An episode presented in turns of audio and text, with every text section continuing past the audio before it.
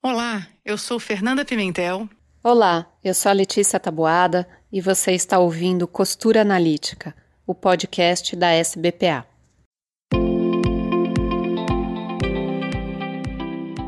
Neste último episódio, vamos conversar sobre as questões que surgem ao pensarmos no retorno da quarentena, a incerteza sobre o momento da saída e sobre a transição para um cotidiano diferente daquele que conhecemos. O quanto conseguimos estar no presente sem saber o que virá no futuro? Vamos conferir.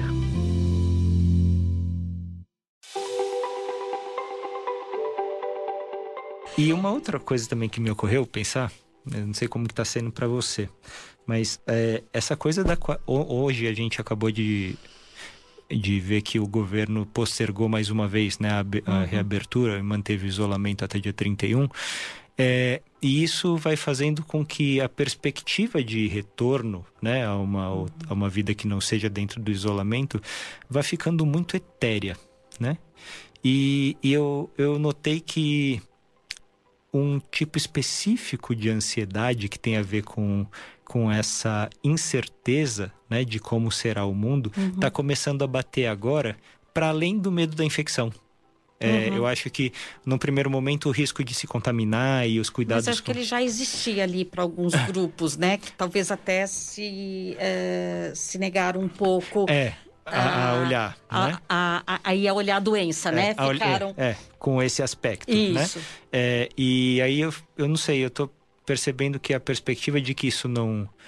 É, de, que, de que não haja uma data realmente, né? Porque não há uma uhum. vacina, não há uma perspectiva nesse sentido não pegue no calcanhar da gente da, em termos psicopatológicos, porque a ansiedade em si ela é o pensamento relacionado ao medo do futuro.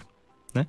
E à medida em que a. a... É, é, o quanto de fato eu consigo estar só no presente, é, né? É. Eu, eu, eh, eu formulo o meu presente é, a partir do que eu, é, do passado e já prospectando. prospectando um futuro. e, se, e lembrando né, que se sabe, o ser humano é, é o único é, animal, talvez capaz de pegar esse mundo externo, colocar no mundo interno sim. e remodelá-lo.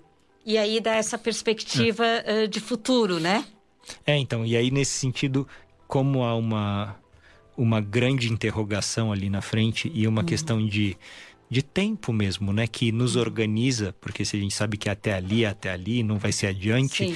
É, se eu fiquei pensando se talvez não haja uma outra apresentação mesmo de ansiedade que antes, num primeiro momento, eu entendi que tinha a ver mais com a contaminação, com a, o adoecer. Ou, e, ou, ou, da restrição imposta. E da restrição, é, da questão do próprio isolamento, mas agora em relação a que mundo que vai vai se apresentar, né? Sim, e aí também, às vezes, até uma questão que a gente pode ter, educacional, é, de que a gente tenta prever o mundo futuro uhum. Para tirar as dificuldades desse mundo futuro para poder se caminhar Isso, nele, é, é, né? É, e quando a gente fala até da questão da criança, né, do quanto a gente, na verdade, tem que poder poten é, discriminar as potencialidades do momento, né? É, que o indivíduo tem para lidar com o mundo futuro, com as incertezas, né? qualquer que seja, Sim. né? E, e aí a gente fica sendo chamado para isso. É, eu acho que o mais difícil nesse momento, né, Márcia, é que a gente não sabe ainda como sair da quarentena. Porque é, acho que se entrou com aquela perspectiva, dura tanto tempo e depois volta tu, como exceção. E aí volta tudo como era. E hoje já se fala, talvez a gente vá viver de máscaras é, uh, é. muito talvez tempo. as liberdades individuais não fiquem assim tão livres né? que vai ter que se ter uma outra ética é. uh, para poder se relacionar do que aquela que a gente. Em termos de política pública e de saúde sanitar, e de sanitarismo e tal. Sim. Né? E às vezes a gente não vê se falando uh, como fazer essa outra transição. Mas que se a gente pensar que vai se vir com um aprendizado, né? E, e, a necessidade talvez puxe isso, né? Acho sim. que é, tem um olhar para o ser humano ainda positivo, é, né? Não, acho que sim, acho que de sim. Que possa trazer recursos no sentido de, de construir essa saída um, de uma forma ok. É, especialmente se a gente entender que o, as nuances aí de comportamento ao longo da quarentena não fiquem fixadas. Por uhum. Pensando aí que num primeiro momento houve grandes massas né, negando o, uhum. o, ainda existe isso, Sim. né? Mas uh, houve realmente um movimento é, muito grande de negação, de resistência, de resistência né? em relação àquela realidade que se impôs. Isso. Depois começou-se a se falar muito sobre essa questão do, do, dos acordos, dos contratos, né? Uhum. E de uhum. gente que não conseguia cumpri-los por barganhar com a realidade mesmo Sim. e falar, ah, e só eu vou, já que não tem ninguém na praia, só eu vou, só eu vou no parque, de repente você via 10 mil pessoas no parque, ficava uhum. constrangido de voltar e aí vai andar mesmo assim, né? Uhum. Tipo, é, e agora talvez é, fico pensando quando essa a depressão que é a constatar essa realidade e se resignar, uhum. né, é, vai potencialmente desvitalizar e desinvestir a gente do aqui e agora, como que a gente consegue fazer essa produção de essa, essa, esse exercício de apropriação das potencialidades Sim. no aqui e agora para que a gente consiga lidar com a incerteza do futuro, futuro. né? É, tomara que a gente não fique fixado nesse processo, uhum. né? Porque esse desinvestimento no aqui e agora que é a depressão nesse sentido uhum. do luto possa, uhum. pode trazer, talvez atrapalhe, mas é, isso, caso fixada, né? É, e se a gente olhar, essa mesma questão, ela já aconteceu, ela acontece na natureza humana uh, em particularidades de uhum. cada um. De como é que cada um vai assimilar o mundo externo.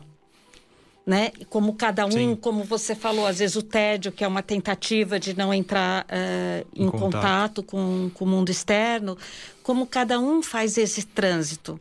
Mas na hora que isso se impõe coletivamente, talvez possam vir outros aprendizados uhum. ou uhum. numa outra velocidade, velocidade, do que aquela que a gente fazia individualmente. Sim.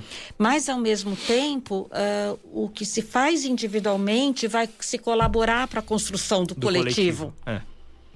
Né? É, de novo, é a tensão e a, a relação dialética, né? Isso. É. Que que é o que ajuda, me ajuda muito é essa visão do, do movimento da psicologia analítica. Vamos finalizar? Vamos. Ah, acho que é isso, né? Assim, acho, que, não, acho que tem muito mais, né? No que a gente consegue aqui num programa de podcast é. levantar de questões, né? É. E tentar mais, acho que provocar do que propriamente Perfeito. responder. É, acho que o que a é, gente questões. quer é, é, poder falar um pouco desse funcionamento para que cada um seja uma provocação para para a gente se percebendo. Se percebendo e percebendo várias nuances aí do dia a dia, né? É, eu acho que foi oportuno a ideia do, da psicopatologia calhar com, a, com o dia a dia na quarentena, Pena, né? É. Então, sei lá, eu espero que a gente não tenha sido muito confuso, muito prolixo ou muito superficial, né? Tipo, é, espero que tenha um pessoal que tenha, tenha gostado, né? É. Pra gente foi um prazer, eu adorei. Foi, eu também gostei muito de estar aqui. Legal, e aí, o pessoal manda as, as os, as, posições, as posições. Aí, depois do que acharem. Então é isso. Obrigada.